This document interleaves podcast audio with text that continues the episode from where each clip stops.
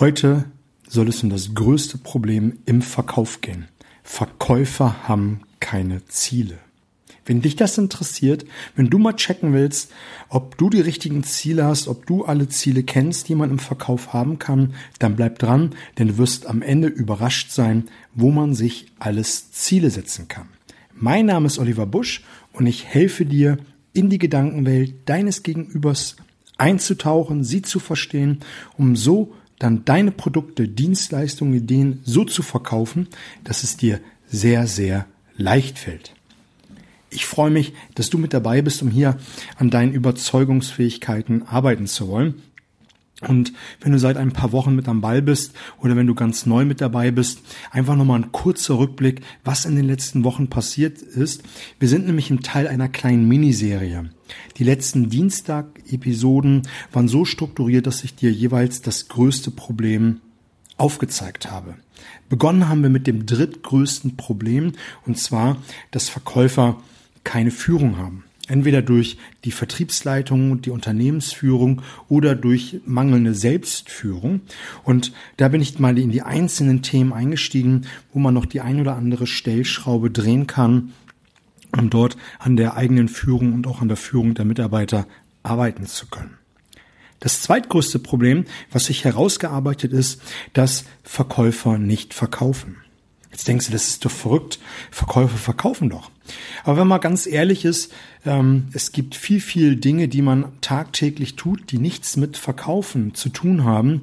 Und die große Management-Legende Brian Tracy hat mal gesagt, Verkäufer verkaufen nur dann, wenn sie Knie an Knie mit dem Kunden zusammensitzen. Und ich habe dir in der letzten Woche gezeigt, wie du deine Verkaufszeit maximieren kannst. Und wenn du die Verkaufszeit maximierst, also wirklich mit Kunden Knie an Knie zusammenziehst, sitzt, kannst du deutlich mehr Umsatz generieren. Und heute das große Finale, das Finale, nämlich Ziele setzen. Und ich habe mich entschlossen, weil es echt viele Ziele sind, die man sich setzen kann, diese Episode in zwei Teile aufzuteilen. Heute wird es im Speziellen um die quantitativen Ziele gehen, also Umsatz, Deckungsbeitrag, Neukunden.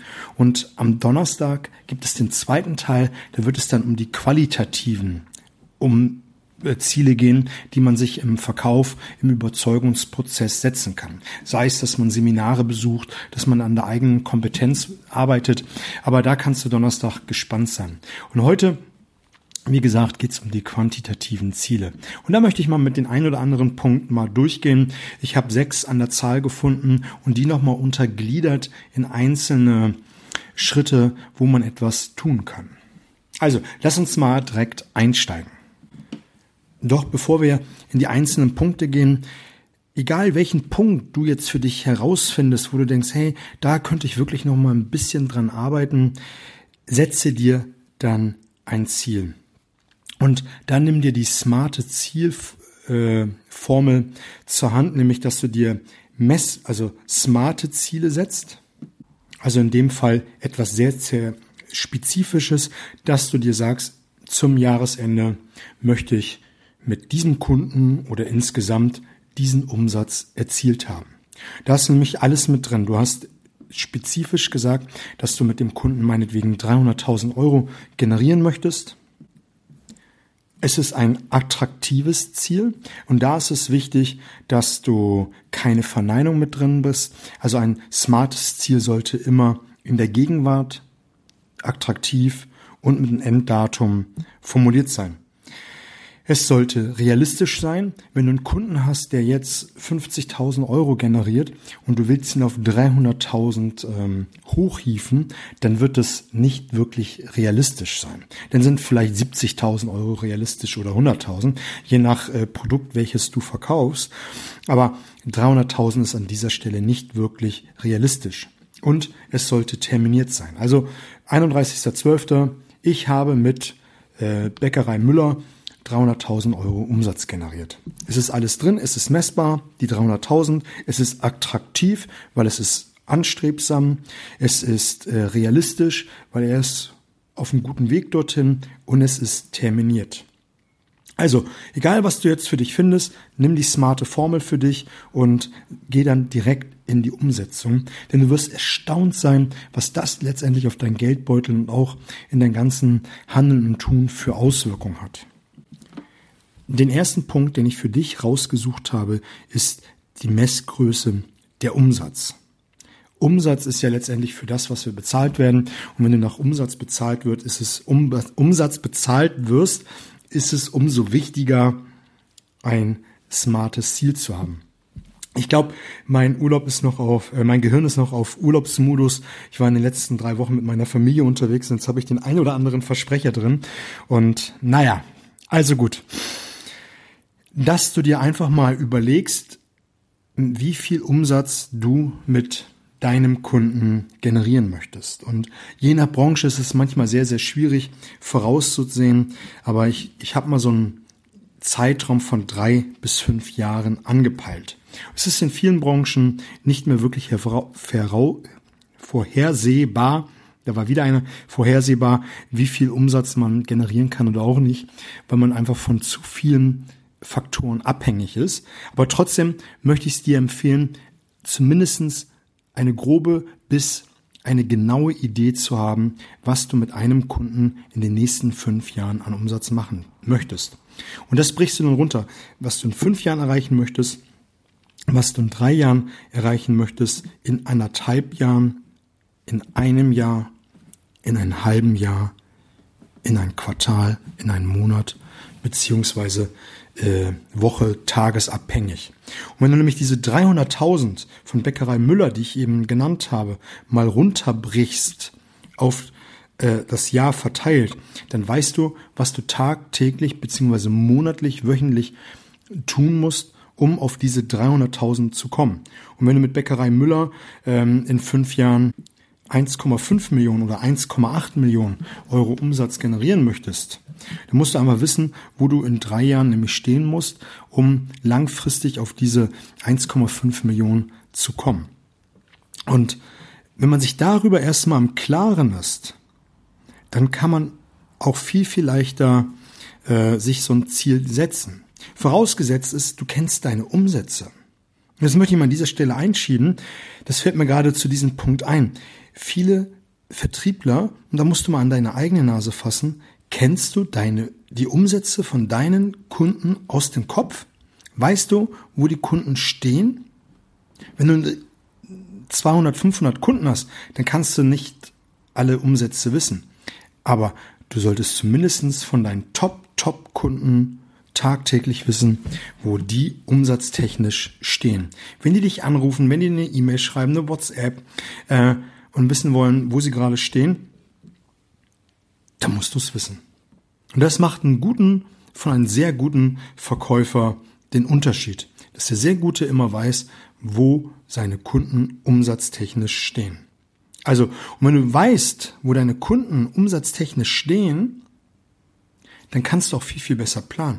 Dann hast du auch ein viel, viel besseres Gefühl, ob dieses Ziel, welches du dir dann setzt, das Realistische ist.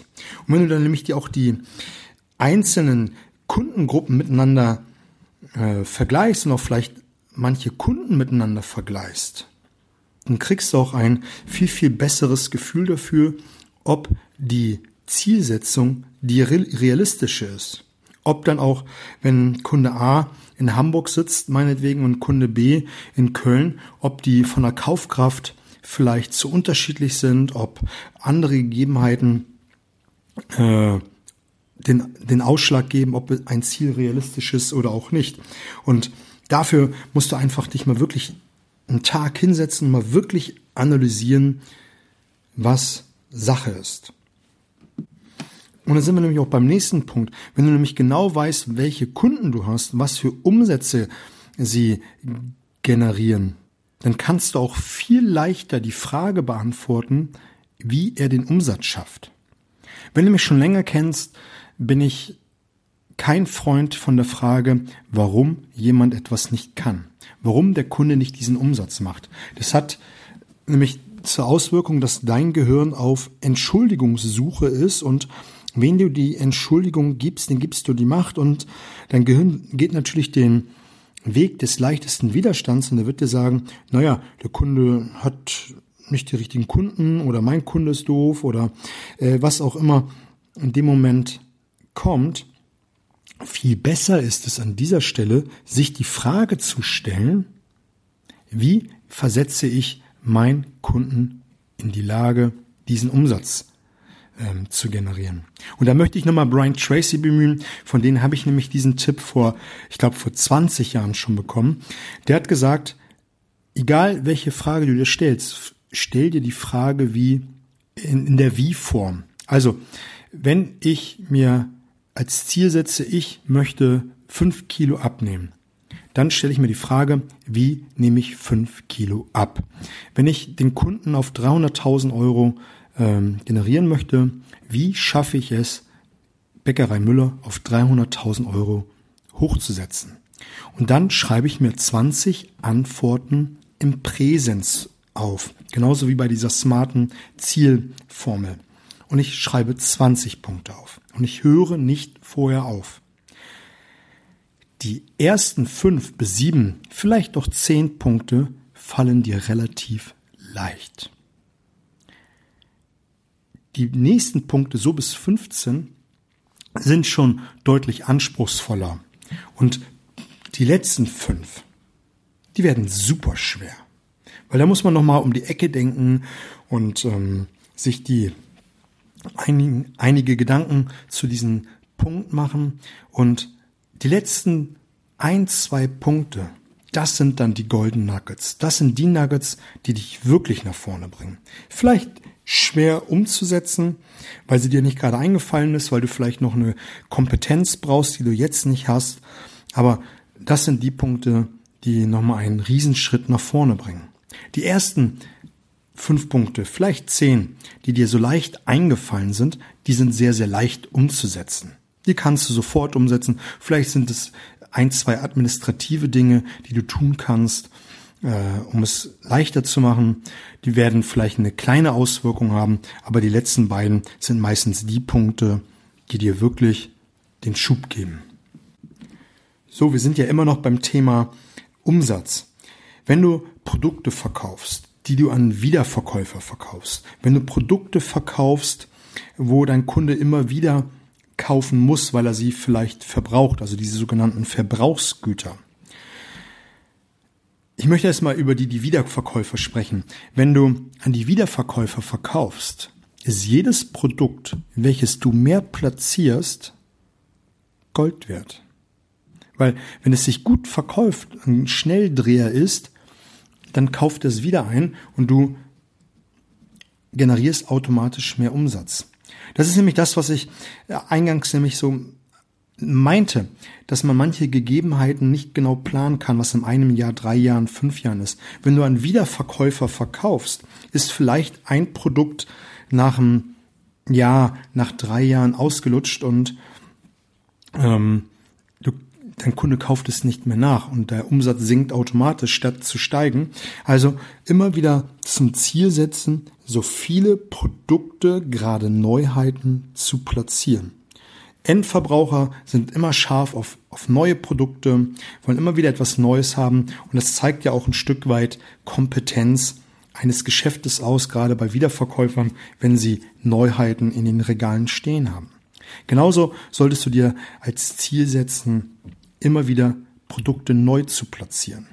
Mittlerweile, oder anders muss ich anfangen. Als Vertriebler geht man ja auch zum Teil den Weg des geringsten Widerstands. Und deswegen ist diese Episode ja auch so, so wichtig, nämlich, dass man sich immer wieder Ziele setzt, weil das vergisst, leider, man vergisst es immer wieder im Laufe des Alltages. Und wenn man sich selber immer wieder sensibilisiert, neue Produkte zu platzieren, Produkte links und rechts zu den üblichen Sortiment zu platzieren. Da macht man mehr Umsatz. Ich möchte das mal an einer Geschichte ähm, aufzeigen. Man fährt zum Kunden, man trinkt ein bisschen Kaffee.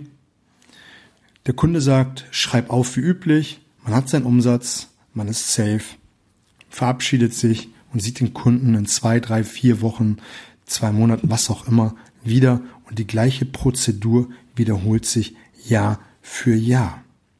Und das ist ein Wahnsinn, wenn man sich das mal vorstellt, dass man vielleicht durch den guten Kontakt, den man mit dem Kunden hat, durch eine kurze, knackige Präsentation nochmal ein, zwei Produkte links und rechts platzieren kann. Und wenn die sich wieder verkaufen, dann hast du wieder einen Umsatzgarant und steigerst den Umsatz automatisch nach und nach.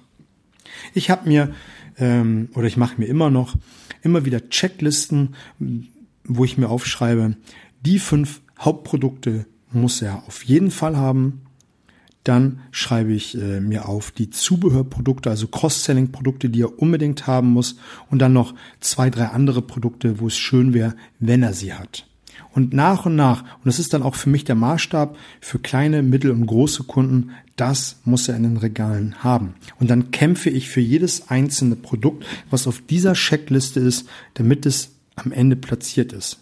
Weil ich einfach weiß, wenn er die stehen hat, verkauft er sie und es bringt mir langfristig Kohle ins Haus.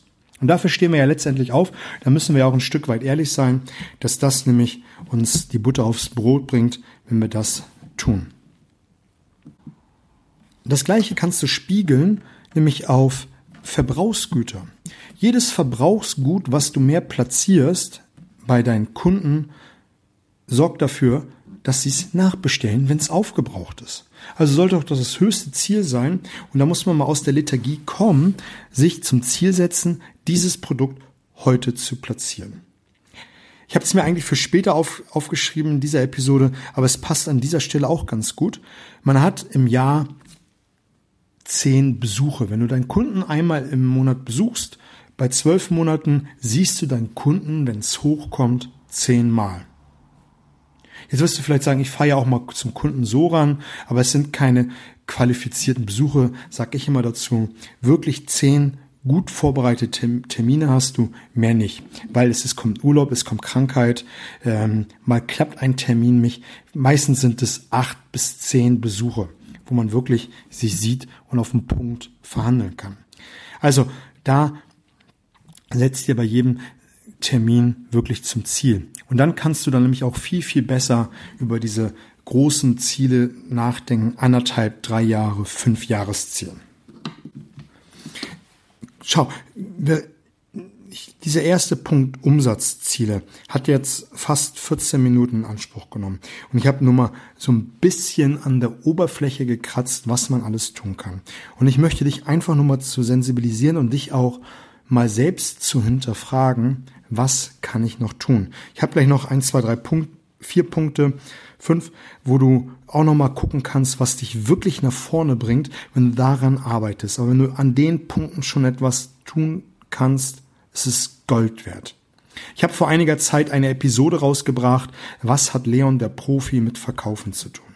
Darum ging es im Kern, dass man sich einmal im Halbjahr wirklich mit den Themen beschäftigt, was einen den Umsatz bringt. Nämlich zu schauen, bin ich noch ein guter Zuhörer? Zu schauen, bin ich noch einer, der sich auf die Termine gut, gut vorbereitet? Dass man einfach mal so eine Bilanz zieht und wirklich schaut, was Sache ist. Und das ist das, was du tun solltest, einfach mal dich hier an dieser Stelle hinterfragen und vielleicht hörst du mal in die Episode rein und dann wirst du schon merken, wo man alle Stellschrauben hat.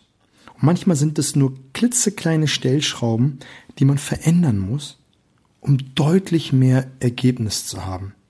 Und verkaufen ist eigentlich etwas mit Zahlen zu jonglieren, mit Wahrscheinlichkeiten. Und wenn du einfach die hier und da ein bisschen veränderst, hat das meist riesige Auswirkungen auf das Ergebnis. Lass uns mal zu Punkt zwei kommen, ist nämlich, was ein riesen, eine riesige Auswirkung auf dein Thema hat, ist nämlich, dass du weniger Nachlass gibst. Wenn du weniger Nachlass, wenn du weniger Rabatt in deinen Verhandlungsgesprächen gibst, hat das auf deine Provision Auswirkungen, auf das Unternehmensergebnis eine riesige Auswirkung.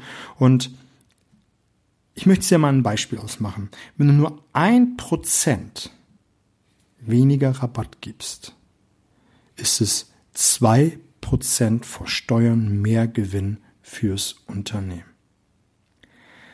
Das ist so viel Geld und wenn du das auf alle Kunden, auf alles äh, mal um, umrechnest, wirst du feststellen, dann geht dir richtig Kohle.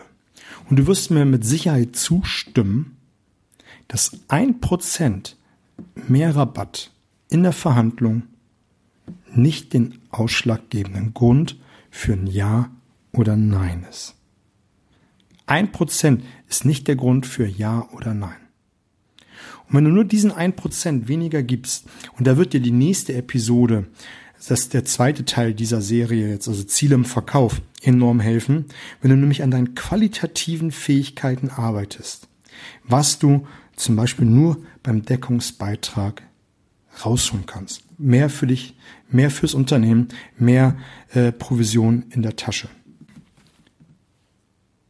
Ist absolut enorm. Also schau einfach mal, setz dir zum Ziel ab sofort und du kannst ja mit kleinen Schritten anfangen, 0,25 oder je nach was die Messgröße ist, 1%, 3%, das kannst du für dich mal rechnen, dass du einfach ab sofort weniger Rabatt gibst.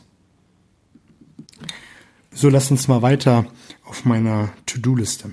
Der nächste Punkt ist, der wird häufig vernachlässigt, weil das ein ungeliebtes Thema ist und da kann ich dir auch gerne helfen, mit Glaubenssystemen zu arbeiten. Da kann ich dir gerne helfen, wie man die richtige Ansprache macht.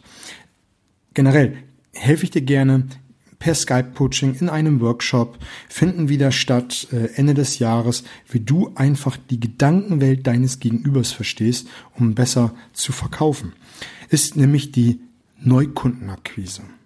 Wenn du einen Stamm von 100, 200, 300 Kunden hast, werden auf natürliche Art und Weise Kunden abgeworben, sie schließen, ähm, sie machen einfach aus unerfindlichen Gründen oder erfindlichen Gründen weniger Umsatz und dein Kundenpotenzial schrumpft oder deine Kundenkartei schrumpft und schrumpft.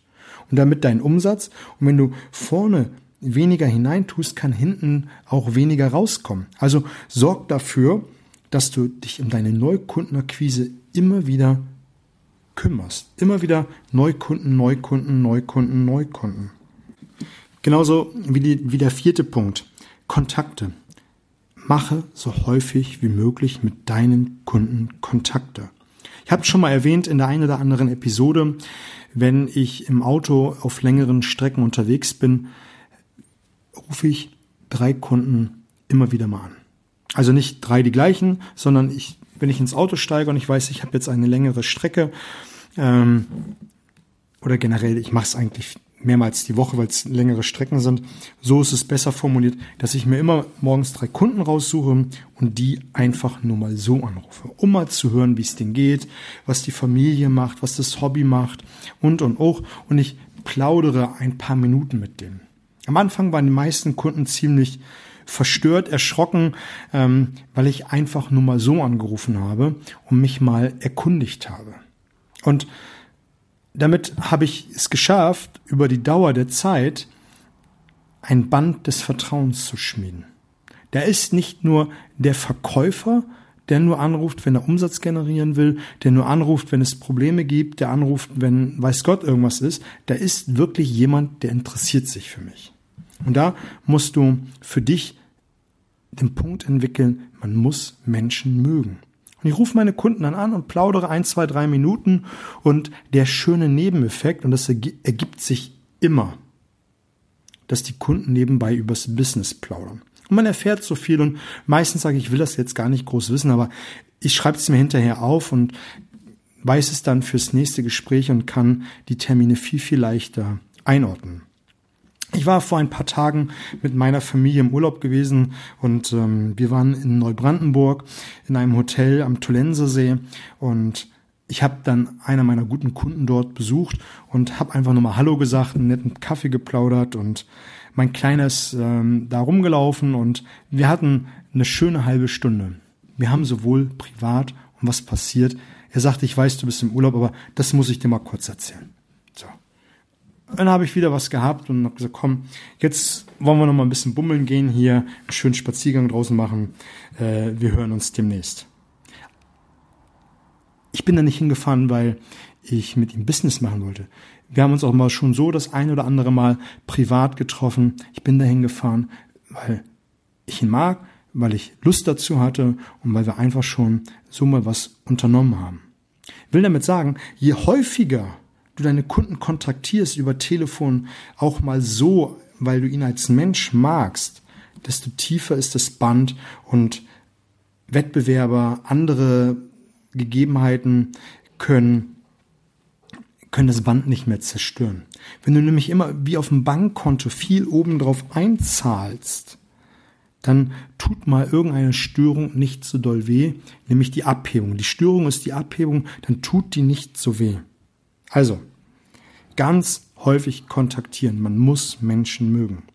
Der fünfte Punkt, den hätte ich auch mit in den ersten Punkt zu den Umsatz mit ähm, reintun können, aber der war mir mal äh, gesondert sehr, sehr wichtig, dass du dir gerade bei Wiederverkäufern, da ist es ja bei mir der Fall oder auch gerade bei Verbrauchsgütern, dass du dir zum Ziel setzt, den Durchschnittsauftrag zu erhöhen. Dass du dir zum Ziel setzt, den Durchschnittsauftrag zu, zu, erhöhen. Ich habe es ja, hier habe ich es mir mit den zehn Besuchen, acht bis zehn Besuchen aufgeschrieben, dass wenn du dir 300.000 Euro äh, zum Ziel gesetzt hast, musst du bei zehn Besuchen 30.000 äh, Euro bei jedem Besuch generieren. Und, ähm, und wenn du von den 30.000 eine 31.000 draus machst, dann hast du am Jahresende 330.000. Nur weil du es geschafft hast, jeden Monat ein bisschen mehr zu machen. Und die 1000 Euro, das ist ein Klacks im Verhältnis zu den 30, die du sowieso mit ihm machst. Und ähm, das hat eine riesige Auswirkung am Jahresende. Und wenn du dir einfach nur zum Ziel setzt, den Durchschnittsumsatz deines Kunden leicht zu erhöhen, und da sind wir wieder bei der Stellschraube, einfach nur ein bisschen die Stellschraube zu erhöhen. Und wenn du das über alles machst, hat das riesige Auswirkungen auf das Große und Ganze. Der letzte Punkt ist für mich ziemlich schnell abgefrühstückt, ist nämlich, dass du dir als Ziel setzt, in Verhandlung, gerade bei längeren Verkaufszyklen in der Verhandlung ein bestimmtes Zugeständnis zu holen. Sei es zum Beispiel äh, ein verkürztes Zahlungsziel, ähm, weniger Nachlass ins Konto, was auch immer, dass du dir einfach Etappenziele setzt in der Verhandlung und davon nicht abweist. Ist nämlich auch ein Punkt, der häufig vernachlässigt wird, dass man sich in der Verhandlung zu wenig Zwischenziele setzt, die man erreichen möchte, sondern einfach nur das Große und Ganze sieht, nämlich dass man sagt, am Ende soll es für beide passen, wenn ich im groben dieses Verhandlungsziel erreicht habe, dann bin ich happy. Nein, setze dir wirklich zu jedem Punkt ein Ziel, der auf der Agenda steht, den du erreichen möchtest und arbeite danach. Und dann bist du auch viel, viel klarer und strukturierter in deiner Vorbereitung und auch in deiner Argumentation in der Verhandlung. Wie du gemerkt hast, es sind jetzt sechs spannende Punkte zusammengekommen. Die Episode ist jetzt knapp 30 Minuten stark. Wir haben über Umsatz gesprochen, den Deckungsbeitrag, Neukundenkontakte, Aufträge und Etappenziele in der Verhandlung. Wenn du noch irgendetwas hast, wenn du Themenwünsche hast, wenn du Kritik hast, ähm, dann kontaktiere mich gerne über die sozialen Medien, findest du alle in den Show Notes. Mache ich auch gerne eine Episode draus, weil ich denke, das ist für alle interessant. Wenn du an meinen Workshop teilnehmen möchtest, wenn du mit mir äh, ein Coaching haben möchtest, kontaktiere mich ebenfalls über die sozialen Medien. Ansonsten freue dich auf die nächste Episode am Donnerstag, wo es dann um die qualitativen Ziele im Vertrieb geht. Ich wünsche dir eine fette Woche, alles Gute.